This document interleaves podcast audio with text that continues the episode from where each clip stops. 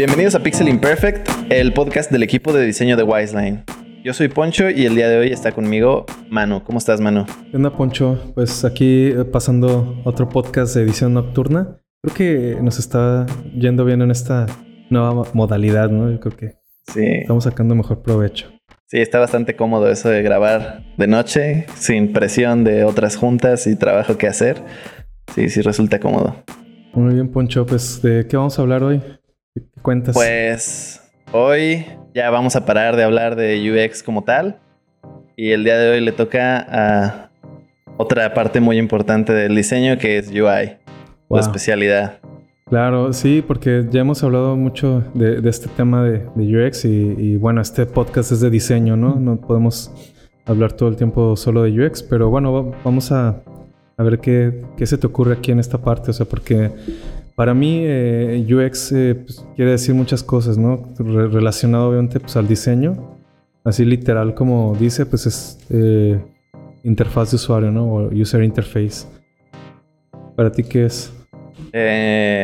UI para mí pues igual es User Interface. Toda esta parte visual va muy conectado con UX a la hora de que estás desarrollando algún producto. Pero creo que más que escucharlo de mí, me gustaría que lo pudiéramos escuchar de un experto fregonazo en UI. Está aquí con nosotros el día de hoy, Oliver González. ¿Cómo estás, Oliver? Yeah. Hola, ¿qué onda? ¿Cómo están? Eh, sí, como dice Poncho, yo soy Oliver González, eh, soy Visual Designer en Wiseline. Llevo ya más o menos como un año, seis meses, un año, siete meses, siete meses más o menos por ahí. Y tengo el rol de Visual Designer y parte de lo que hago es UI Design o diseño de interfaz de usuario. Y pues básicamente es lo, como su defi- definición lo, lo dice, es la interfaz de usuario, es todo lo visual que un- una persona va a ver dentro de un producto digital, ¿no? Eh, todo lo visual eh, nos referimos a todos los botones, todos los call to actions, eh, la, tipografía, la paleta de colores, este, mm, ¿Qué más? El tratamiento de imágenes muchas veces, iconografía, ilustraciones y también me atrevo a decir que el UI design abarca microinteracciones, que son todas estas pequeñas animaciones que- que tiene una, un, un producto digital cuando el usuario interactúa con, e- con- con- con ese producto, ¿no? Si le da tap a un botón, eh, cómo se va a comportar este botón o, o qué va a activar este botón. Entonces también las microinteracciones creo que forman parte del UI. Sí, tienes razón. Y además, eh, muchas veces nosotros entendemos que, que un eh, literal, ¿no? Como está en, la industria, siempre dicen, bueno, es que es un UI UX, ¿no?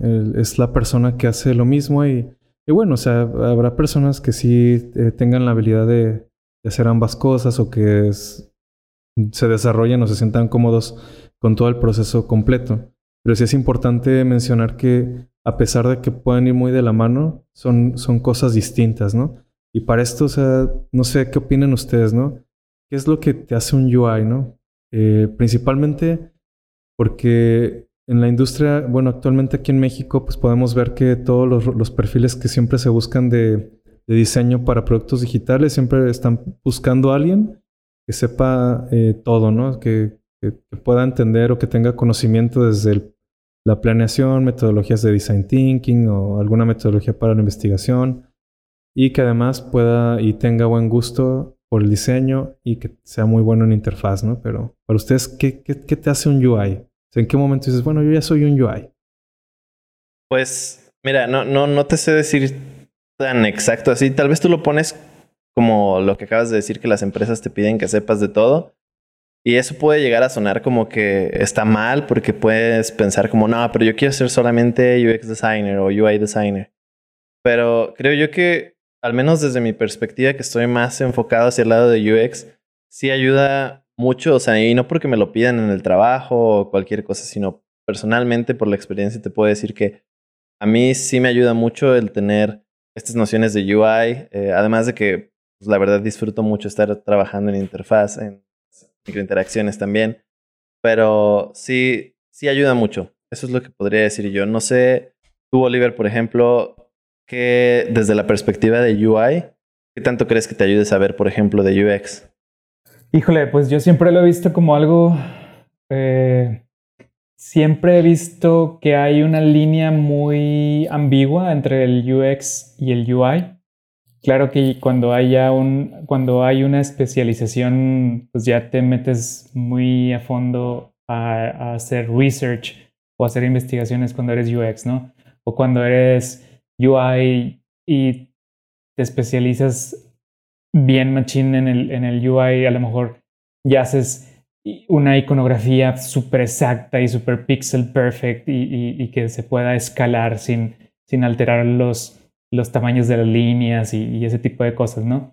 Pero yo sí veo muy valioso como UI tener conocimientos eh, más que superficiales de lo que, de lo que es la investigación, sobre todo porque te da la facilidad de traducir aquello que un usuario necesita, primero tal vez en sketches o en wireframes y luego ya en un diseño de alta fidelidad que cumpla con eh, todos los eh, temas de branding de alguna marca en específico, ¿no? Pero sí debes de tener una base o por lo menos sí debes de codearte mucho con, con los UXers para entender por qué estás haciendo las cosas, ¿no? Y si no tienes en tu equipo UXers, tú mismo debes de, de, hacer tus sketches y flujos eh, para saber y entender el objetivo de lo que estás haciendo, ¿no? ¿Qué, qué, qué, qué es lo que se va a cumplir con los diseños que estás haciendo y cómo se van a cumplir de una manera muy, mm, eh, más amigable para los usuarios. Cool.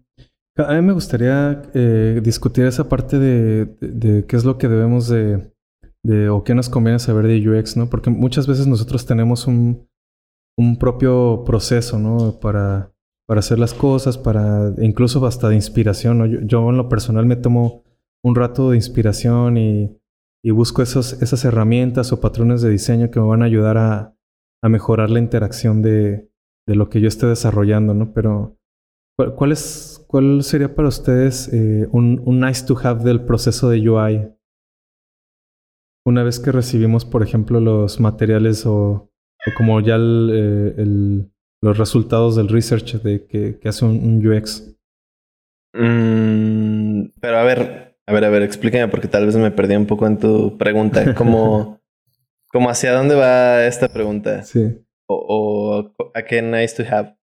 Ah, ok, normalmente eh, nosotros tenemos un, proceso, ¿no? Para cada quien tiene un proceso, aunque diga que no, pero tiene un proceso, aunque esté muy, muy desastroso, pero ¿qué es lo que, eh, o cuál es el nice to have de una vez que recibes la información de UX? Ah, o sea, cómo fluye, ¿no? De, de, dónde, fluye, de, eh, o sea, o sea, dónde llevas tu, tu proceso. O sea, con nice to have, con nice to have te refieres a qué es lo necesario o qué es lo que estaría bien tener de parte de, UX para empezar tu proceso de UI? Sí, ¿y cómo llevarías ese proceso? Nice to have unos wireframes. sí, definitivamente. Creo que, creo bueno, más que los wireframes, creo que va en poder hacer como este knowledge transfer bien de lo que se ha obtenido de la investigación y de todo el research del proceso de UX hacia la parte de UI. Eh, estoy involucrando como eh, tus personas, quiénes van a ser estos usuarios, porque creo que en, este intercambio de información es muy fácil que se pierda de vista este usuario y los objetivos de, la investigación, todo lo, o sea, los resultados que tú tienes, todos estos hallazgos, tal vez ya no son tan visibles para el UI, sobre todo si están trabajando como diferentes personas o, el UI no estuvo tan involucrado en esta parte de UX, creo que sí es importante como que esté toda esta información eh, disponible y ya sea que tú se lo tengas que explicar o, decirle, bueno, pues ponte a leer, aquí está como lo que encontramos, pero pues obviamente siempre va a ser mejor poder platicarlo en persona y contarle como todo esto que sea em, como obtenido a través de la investigación para que ahora sí se pueda empezar a trabajar en la interfaz. Tal vez tú como UX puedes tener una idea y haber trabajado en estos wireframes, pero darle más valor a estos wireframes para que el UI pueda hacerlos como de alta fidelidad. Y... Exacto, exacto, exacto. Y sin haber perdido de vista todo lo que se hizo de UX. Eso es lo que yo opino. Sí, no, de hecho, o sea, ahorita que dije wireframes, estaba bromeando, pero justo lo que dices, Poncho, de que eh, los wireframes deben de ir acompañados de un contexto, ¿no? Eh, ¿Por qué tenemos este layout o, por qué elegimos este tipo de, header o, este sidebar? O sea, esos wireframes deben de, ir con un, un knowledge transfer completo de por qué se decidió hacer así. Y muchas veces, bueno, no muchas veces, en algunas ocasiones incluso cuando el proceso es así tan segmentado de que están los UXers haciendo su trabajo y luego se lo dan a los UI, muchas veces, bueno, otra vez, no muchas veces, algunas veces esos wireframes, cuando llegan a, a UI me ha tocado, me ha tocado iterarlos porque necesitan alguna modificación viéndolos desde la perspectiva de, UI, ¿no? Porque muchas veces, y también viéndolos desde la perspectiva más allá del UI, porque, y estoy hablando basado en mi experiencia, ya tienes unos patrones de diseño o una librería de patrones de diseño eh, en, la cabeza o en tus recursos en la computadora Claro. Y sabes que a lo mejor un layout va a ser eh, muy difícil de hacer, ¿no? O se va a tardar mucho, mucho en hacer. Entonces, cuando estás en un proyecto, eh, ahora sí, la mayoría de las veces, uno de los grandes límites es el tiempo, porque el tiempo pues, es, el, eh, es el uso de recursos humanos y, y, a lo mejor hay un deadline, etc. Entonces, si te llegan con un wireframe donde el layout o hay componentes que son imposibles de hacer en un tiempo en específico, tú como UI y con cierta experiencia ya tienes como esta librería de, patrones o componentes en donde dices, ah, ah, ah esto se va a tardar un chorro, ¿no? Y ya estás, ya estás escuchando en, el fondo de, tu mente a los desarrolladores.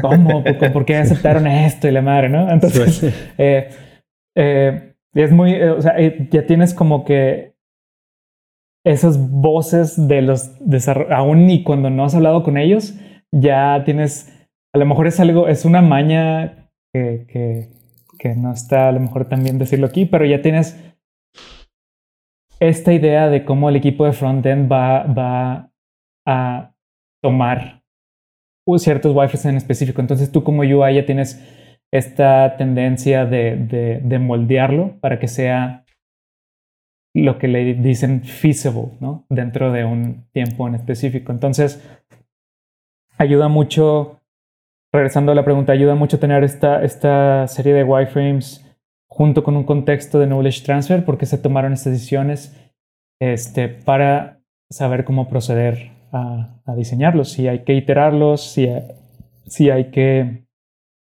si se pueden tomar tal como están o si de plano hay que cambiarlos por completo.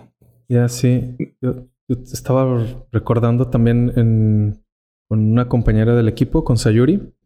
Eh, alguna vez propuso también en los wireframes empezar a colocar call to actions, ¿no? Precisamente para dar contexto a lo que comentas, de que se pudieran entender, ¿no? Y para mí fue muchísimo más fácil poderlo interpretar. Es un, es un buen consejo, ¿no? El tener los, los call to actions en los wireframes.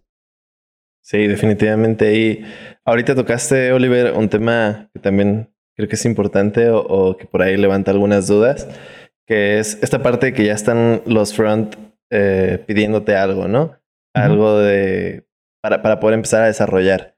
Y, y al mismo tiempo esto de que la factibilidad de las cosas, que, tan fáciles de hacer, si se puede, si va a llevar tiempo extra. Entonces, viene tal vez esta pregunta que va, pues la hago para ustedes dos, para Manu y para Oliver.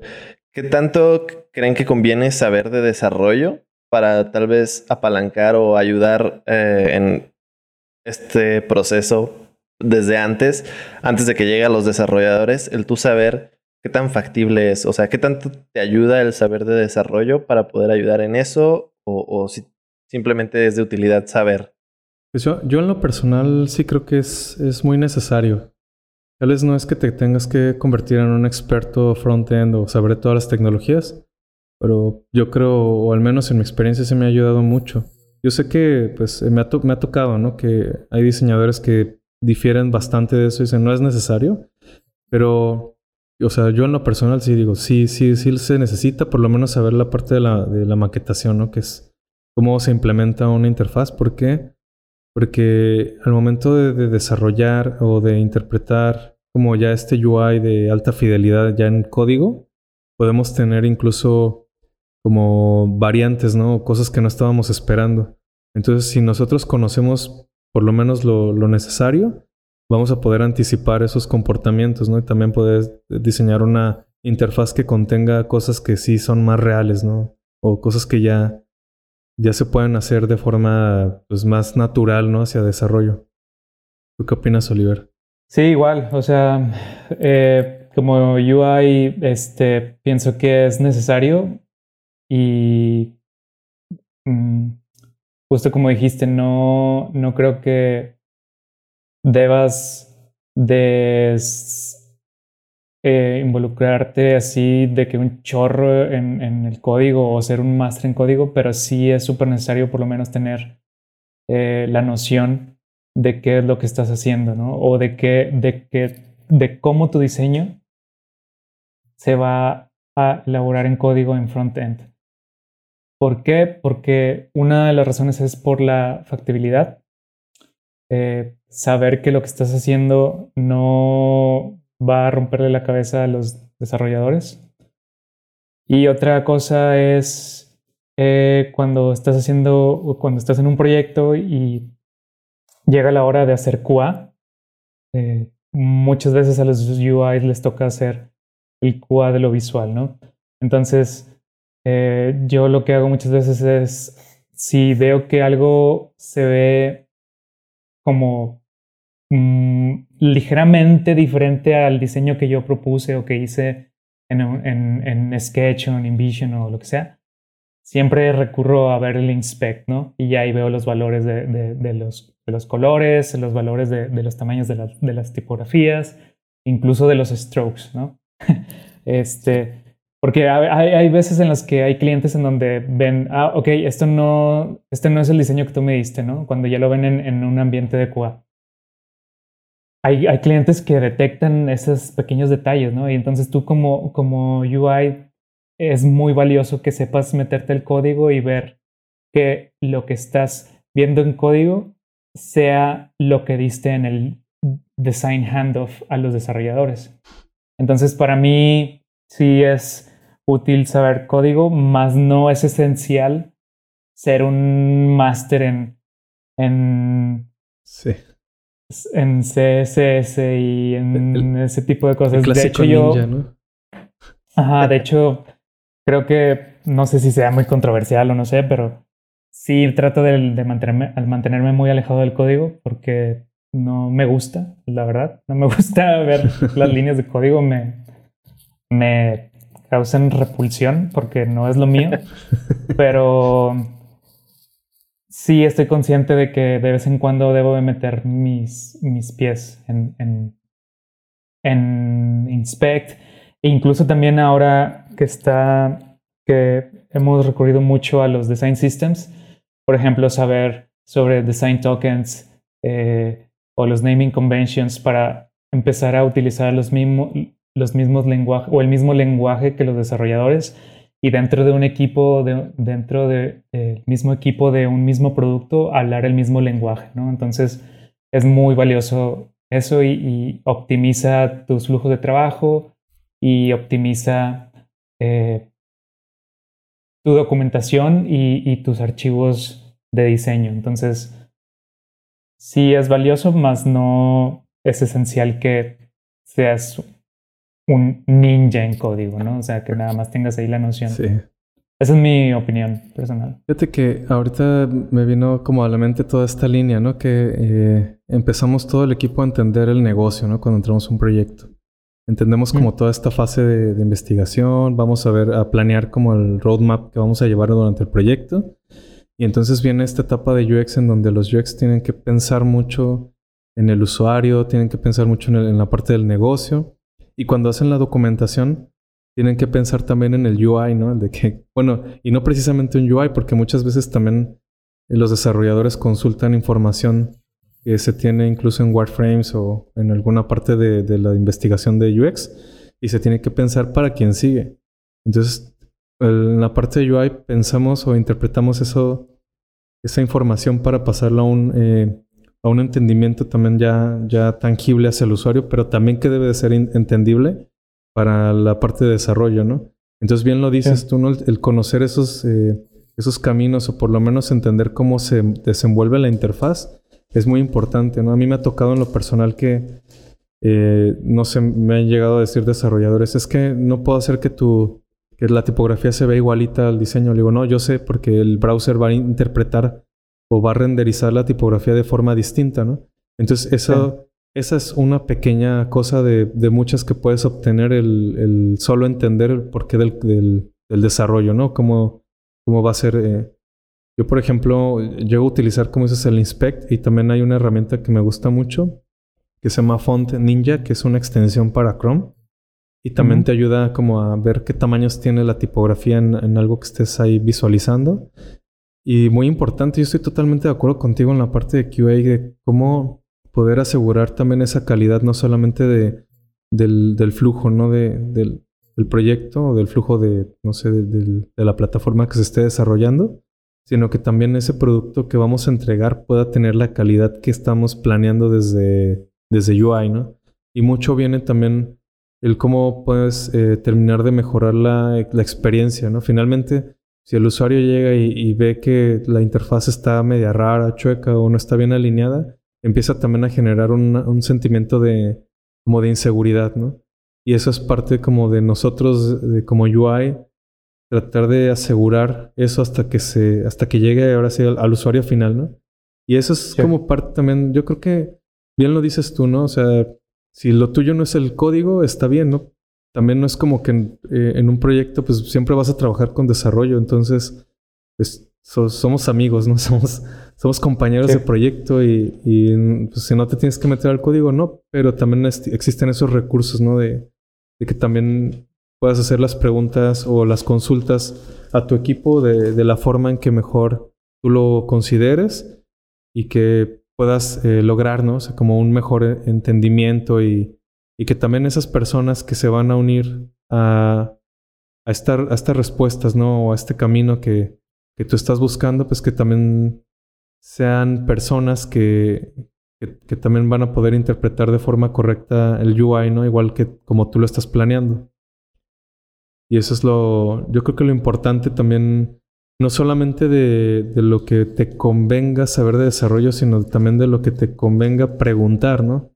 Porque obviamente pues no vamos a dominar el, el entorno completo, pero pues ya tener ese entendimiento de, de cómo se va a comportar lo- las ideas que estamos pensando, yo creo que ya con eso, bueno, al menos yo considero que eso ya es un, un win.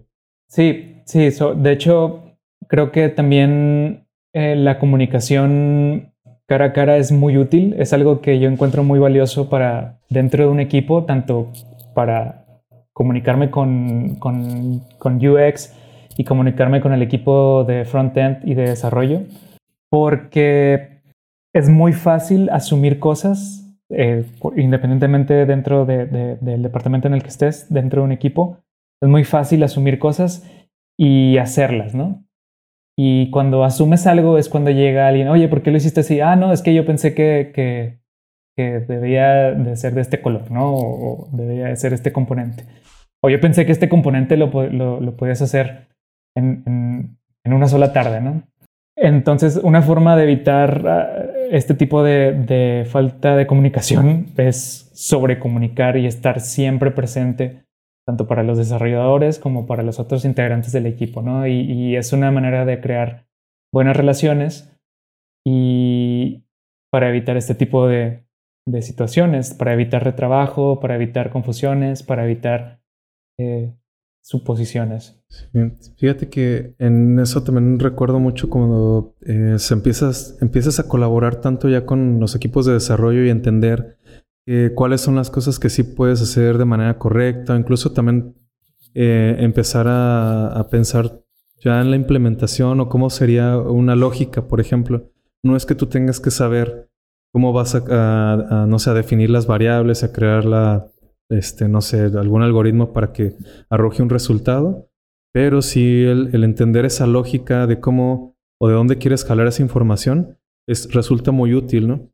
A mí me, ha sucedido en lo personal también que muchas veces quiero proponer algo para una, no sé, alguna sección, ¿no? De, de, la, de alguna plataforma que esté diseñando y muchas veces eh, sucede que no es información que estaba planeado, no es algo que se tenga, que se esté pidiendo, pero yo digo, bueno, es que considero que es algo bueno y es algo que no implica un retrabajo porque esta es información que ya existe en otro lugar, solo la voy a pintar de esta forma y aquí.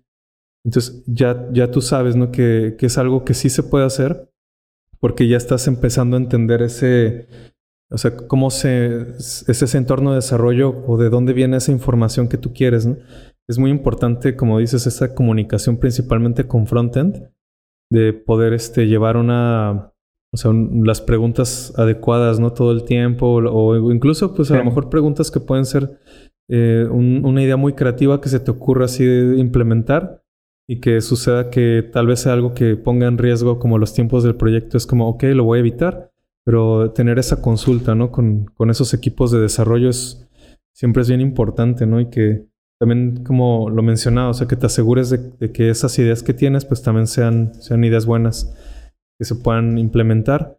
Y, bueno, no sé, al menos yo creo que cuando te empiezas a volver como una fuente de consulta respecto a eso, quiere decir que entonces estás haciendo las cosas bien, ¿no? Estás haciendo un buen trabajo en equipo, estás creando una comunicación y cerrando ese puente entre dos áreas. Bueno, de hecho, o sea, entre dos áreas me refiero a dos áreas hacia la parte de UI, o sea, de poder interpretar correctamente un UX de poder eh, enviar unos entregables pues buenos hacia, hacia front. Y, aquí vengo, ¿no? Como esta parte, porque muchas veces a mí me han preguntado, ¿no? O sea, bueno, ¿y tú qué entregas, no? ¿Cuál qué es lo que tú, dónde terminas tu, tu colaboración? Y yo, bueno, no es que no se acaba, porque es un producto que se va a iterar continuamente.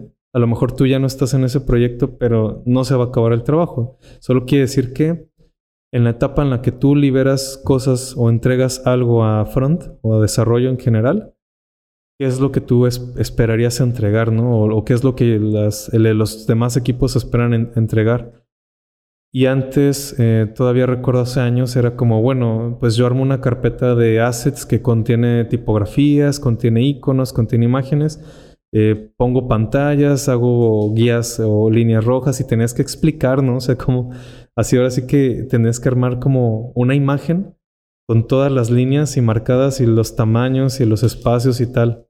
Ahorita ya pues existen herramientas que puedan ayudarnos a esta parte de los entregables, ¿no? El famoso handoff, que podamos eh, tener una comunicación incluso ya iterativa todo el tiempo con los equipos de desarrollo para que se entienda, ya no, no tengamos que crear esos documentos que antes nos, tomaban horas, ¿no? Que ya ni los queríamos hacer porque ya, ya no queríamos ver la interfaz que llevamos meses desarrollando, ¿no? Sí, sí, no, y, hacer ese... Yo también hice esos documentos, les ya, se llamaban GUIs, que era Guide User Interface, algo así. Sí. Eh, los GUIs donde ponías todos los elementos del UI, ¿no? Y los tamaños de tipografía, los inputs, call to actions, eh, botones secundarios. Y como dices, ¿no? Con las líneas rojas para medir, o sea, para que se vieran los paddings y, la distancia entre cada uno de los objetos. Pero era, pues, era muy impráctico, güey, porque si te equivocabas en algo, Tenías que corregir el, el, el, el, documento. el elemento, el componente, y luego el documento, y luego volver a subirlo y demás. Entonces, Eh, eh, era muy, muy impráctico y, y, siempre te equivocas, o sea, es algo natural equivocarse. Es muy natural equivocarse. Yo al principio sí me daba de topes en la pared porque decía, ching, ¿por qué me equivoqué en esto? Y la madre, pero es, es algo humano, ¿no? O sea, al final de cuentas eres tú una persona haciendo eh, los gráficos de, de, un producto digital y va a haber este, errores sí o sí. Y es ahí donde creo que es importante mantener una mente abierta, tanto tú como diseñador, este, así como también los de, de, de front-end. Eh, porque así como te equivocas tú, se equivocan también los de front-end y, y, es natural, o sea, es, es normal. Y, y es uno de los pros que yo veo de estar trabajando en un producto digital, porque al fin y al cabo, si te equivocas en algún hexadecimal o si te equivocas en algún espaciado, se puede corregir de manera súper rápida, ¿no? En algunos, en algunos casos.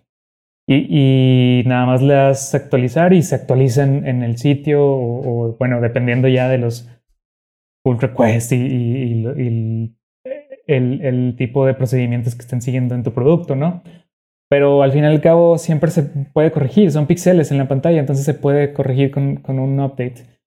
Eh, y como dices, afortunadamente ahorita ya tenemos herramientas como Zeppelin o incluso ya eh, herramientas como InVision, donde ellos te dan eh, los specs de las pantallas que estás haciendo casi casi en tiempo real y ya nada más le pasas una liga al equipo de frontend y ellos ven las especificaciones. Este, a lo que voy con esto es que aún y con eso, aún y con las especificaciones que te da InVision o que te da Zeppelin o que te da el software que estás usando, hay gaps, hay gaps de información. Eh, ¿Por qué se dan? Porque no basta con nada más dejar una liga y que los demás lo vean. No basta con eso, porque aún y con que hagas eso, los demás van a interpretar ese diseño, aún y con specs y, con toda la información que tú quieras, ellos van a interpretarlo a su manera. Entonces, nada, nada vence o nada le gana al estar siempre platicando con tu equipo, ¿no? al estar diciéndoles, oye, mira, hice este botón así, va a tener esta microinteracción, va a tener este espaciado, etcétera, etcétera. Y, y ser muy insistente en esa sobrecomunicación es algo que yo he aprendido que, o, es algo de lo que me he dado cuenta que es necesario en, en este tipo de, de, de, flujos de trabajo o de interacciones. O no sé, no sé, ustedes díganme, a lo mejor yo he estado haciendo malas cosas y por eso necesito sobrecomunicarme, pero eh, sí es algo que debe estar muy presente y y es algo que se debe de entender que es, es un producto que va a estar iterándose, es un producto que, que se va a tener que probar, que vas a decir, que vas a tener que decir tú, ok, ya lo probé, ya vi cómo se están comportando, ya vi los colores, ya los probé en diferentes dispositivos, ya vi el, el interlineado de, de, los contenedores con, con, este, con este texto, ya está al 100, ya aprobado, ¿no? Incluso dárselo a tus compañeros si hay tiempo o si hay recurso, recursos, dárselo a tus, a tus compañeros de trabajo, oye, puedes darle una revisada a esto para que des una sesión de QA, este, aparte de, de, los, de, los tiempos de QA ya destinados, ¿no? Siempre es muy valioso que, que, un producto o, unos mocks o un, un prototipo o, un ambiente de QA lo vean muchos ojos. Incluso en el proyecto en el que estoy ahorita, que es un cliente grande, nos, nos eh, ponemos en el calendario una sesión de una hora y media para hacer todos QA. El, product manager, el, el, los chavos de frontend, los de QA, yo como UI, este, todos al mismo tiempo hacemos QA porque siempre es mejor entre varios comprobar que todo esté eh, como debe de estar, ¿no?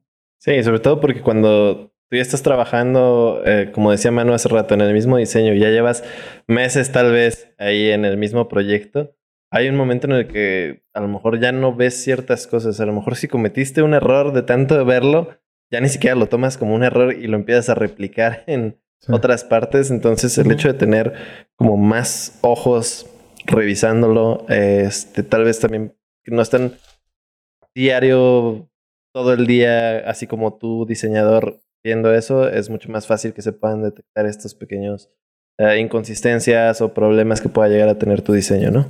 Sí. Sí, a mí me ha pasado también, por ejemplo, cuando... O sea, eso es bien, bien difícil, ¿no? Que... Bueno, creo que todo nos pasa para empezar. Es bien difícil que eh, logres una como documentación o un handoff perfecto. O sea, creo que siempre va a haber alguien que, que va a tener como una, una, forma de interpretarlo distinto.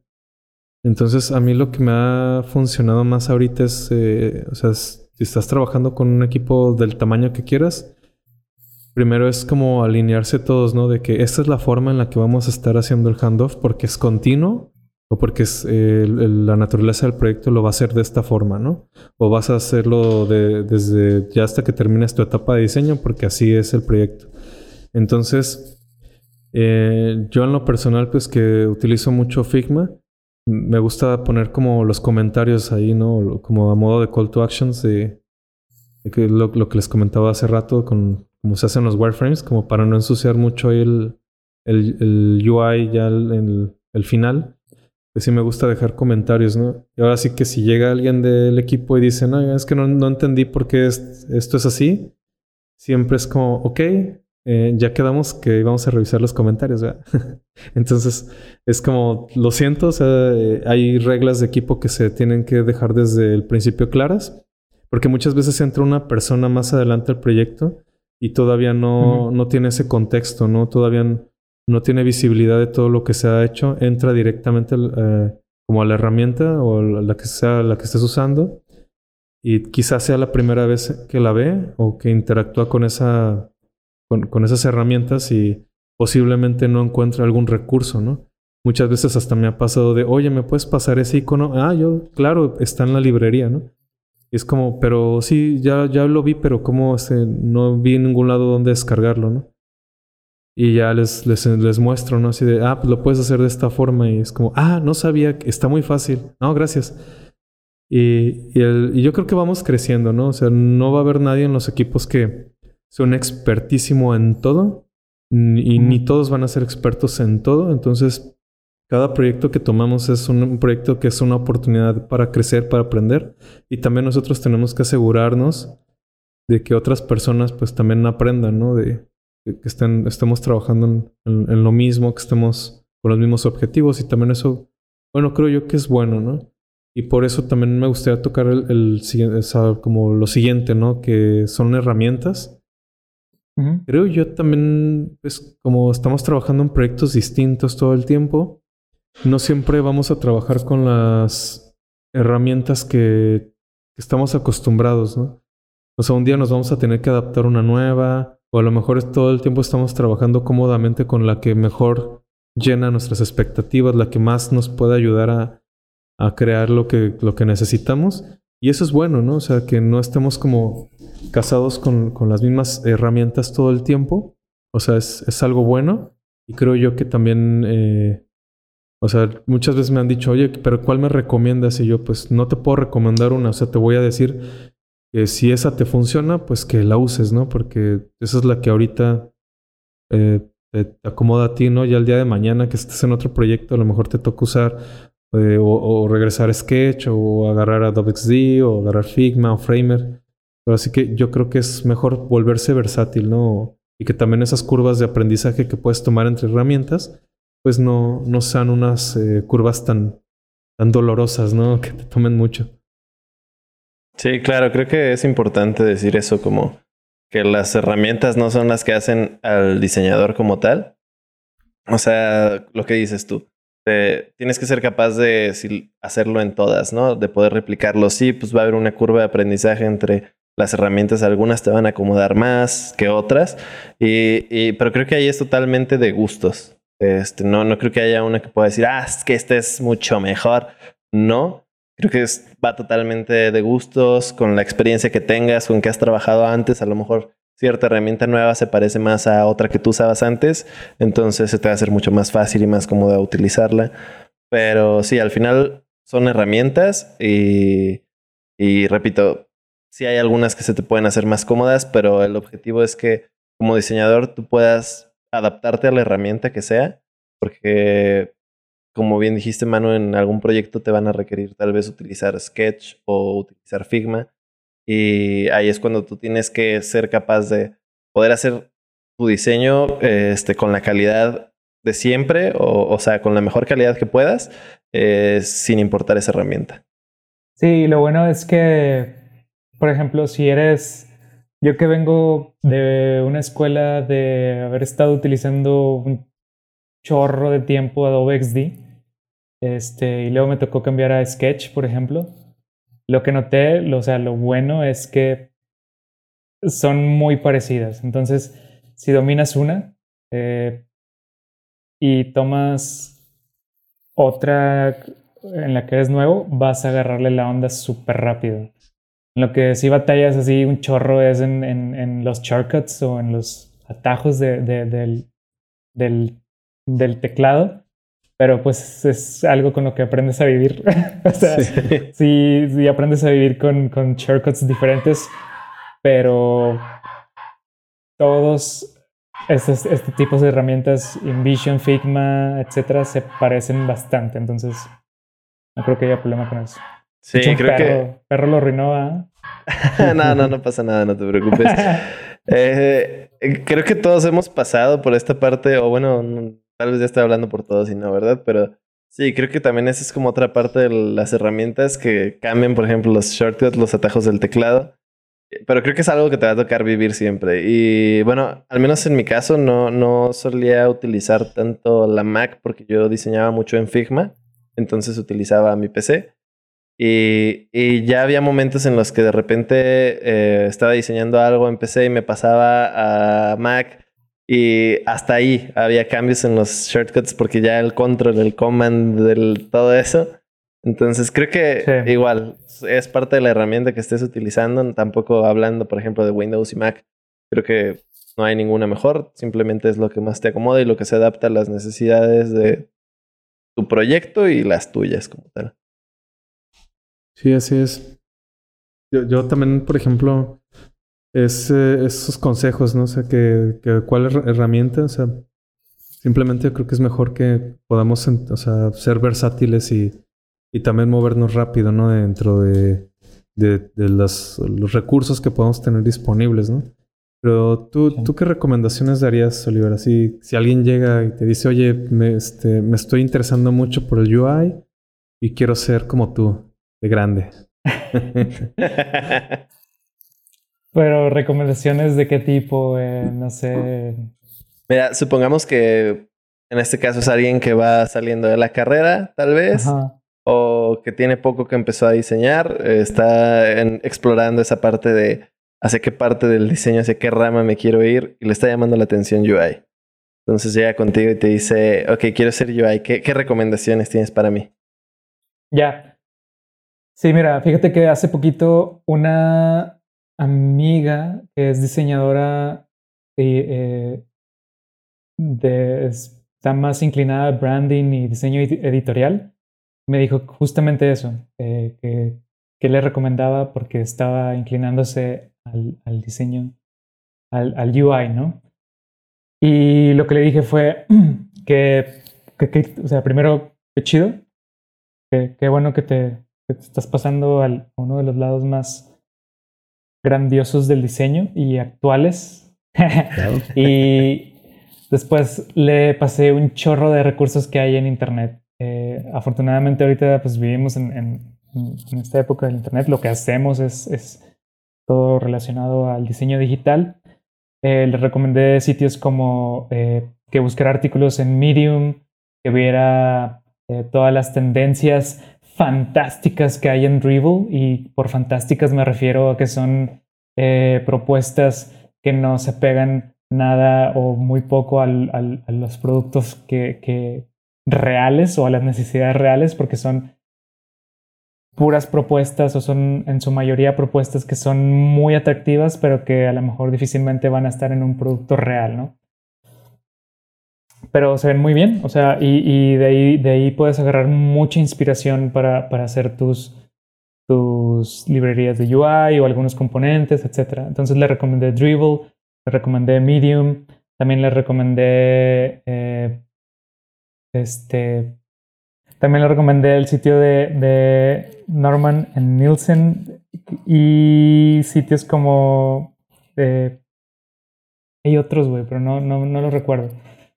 Bueno, básicamente es echarse un clavado a internet Ahí hay un chorro de recursos y hay un chorro de, artículos, hay un chorro de, librerías de UI, hay un, eh, bastante eh, este, recursos otra vez eh, de, componentes de UI, artículos.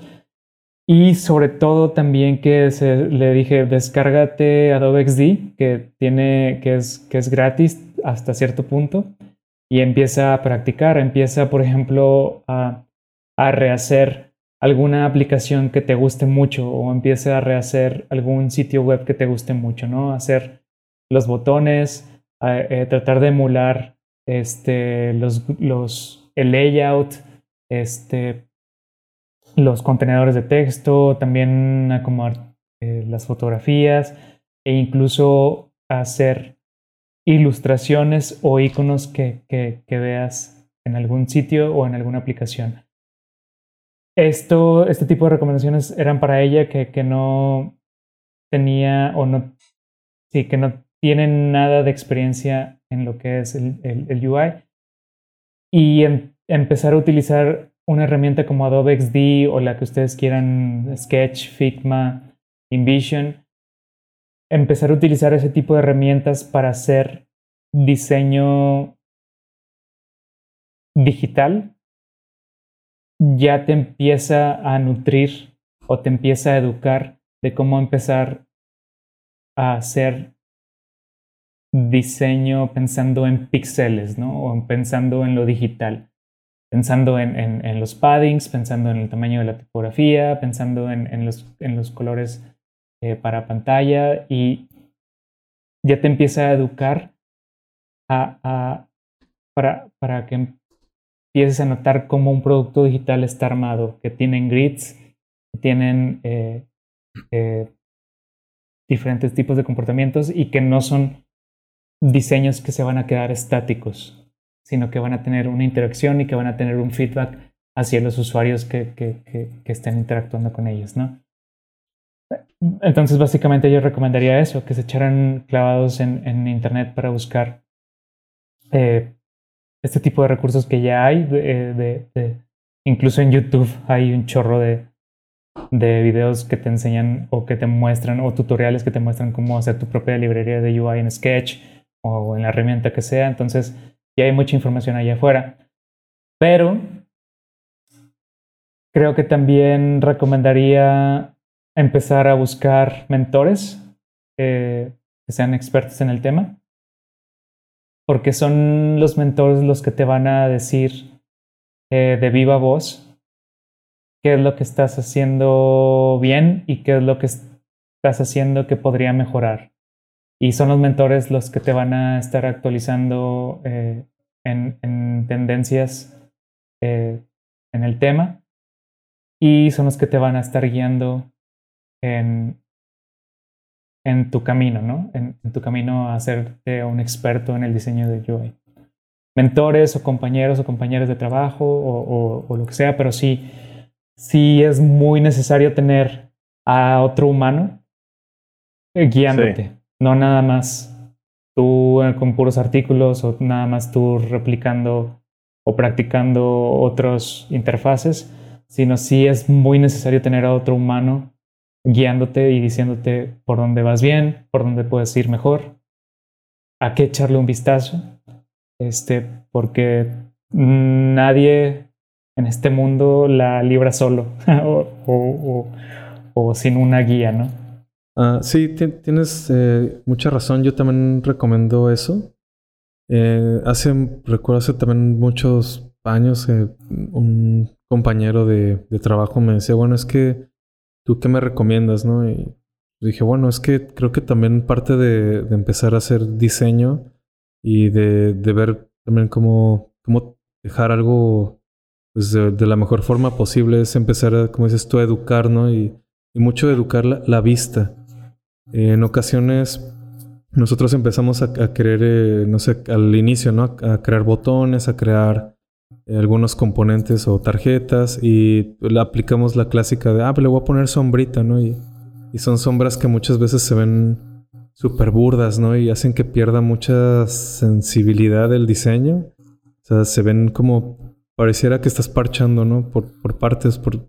Yo creo que sí es, es bueno que tengas todas esas referencias que las empieces, como dices tú, a emular y que tengas a alguien, ¿no? Que, te ayude. Eso, pues yo estoy totalmente de acuerdo con esos consejos. Creo que ese es el camino correcto. Al final, pues yo creo que con el tiempo también empiezas a adquirir nuevos conocimientos, nuevos usos de, herramientas, de recursos, de técnicas. Incluso tú desarrollas tus propias técnicas, ¿no? tus propios procesos o, mini procesos para lograr algo, ¿no? Eh, en el camino, pues yo en lo personal me he topado con muchas cosas que he aprendido y a, veces las he explotado y luego pasa tiempo y ya nunca vuelvo a usar eso, ¿no? En alguna ocasión recuerdo que, hice tipografías, o sea, diseñé cosas que inicialmente tuve que crear las tipografías para unos libros en lenguas mayas y, bueno, en general eran varias lenguas indígenas, entonces había caracteres que no teníamos, obviamente, pues, en ninguna tipografía y había que crear las nuevas, ¿no? Que pues muchas son casi iguales a las letras que ya conocemos, solo que tienen, por ejemplo, una E tiene una diagonal o tiene dos puntos, ¿no? Entonces empecé a crear esas tipografías y después dije, ah, bueno, pues voy a hacer la mía, ¿por qué no? Y pues hice un par ahí como que estaban medias chuecas, pero pues, eran mis primeras tipografías, ¿no? Y está padre, pues lo exploté ese, ese recurso de diseño y después aprendí a hacer otra cosa, ¿no? Luego también a mezclar, hacer cosas de 3D y, plasmarlas en una interfaz como para un sitio web o una landing page. Y son cosas que vas adquiriendo, ¿no? Con, el tiempo. Pero lo que siempre ha sido muy importante es cómo le das el uso o cómo, los, cómo tienes ese manejo de los principios de diseño que sean claros, que, las proporciones que estás utilizando sean las adecuadas y todo eso también, eh, cómo vas jerarquizando incluso la, visualización de información, cómo comunicas esa o cómo interpretas esas investigaciones en un producto digital, es, es totalmente cierto, ¿no? cómo puedes eh, educar, educarte tú para poder llegar a, tener pues un buen nivel, ¿no? O, o que puedas desarrollar una interfaz, pues, digamos ya que se vea, que se vea muy pro, ¿no? Así es, pues, pues bueno, creo que son excelentes recomendaciones de parte de Oliver y Manu, que son igual unos excelentes diseñadores UI. Gracias. Así que para todos los que nos están escuchando, saben que pueden tomar estas recomendaciones y, les van a ayudar mucho. Em, creo que se nos acaba el tiempo porque ya se extendió bastante este episodio. Em, pero igual, pues, sí, creo que si quedan dudas o la gente quiere preguntarnos algo, recuerden, siempre estamos eh, al pendiente, pueden contactarnos a través de nuestras redes sociales como Wiseline Design. Em, y pues bueno, por ahí les vamos a responder. Igual estén al pendiente de lo que publicamos. No sé, Oliver, si quieras hacer eh, publicidad de, de, tus redes sociales, si quieras dejarnos por aquí algo que quieras mostrar. Pues no realmente, o sea, tenemos el, el tenemos, estamos en Instagram como Wiseline, arroba Wiseline Design. Ahí eh, los invitamos a que, a que entren a, esa cuenta. Tenemos, me gusta mucho la cuenta porque justamente hoy estábamos platicando el equipo que maneja eh, todo el social media eh, y algo muy chido que hacemos es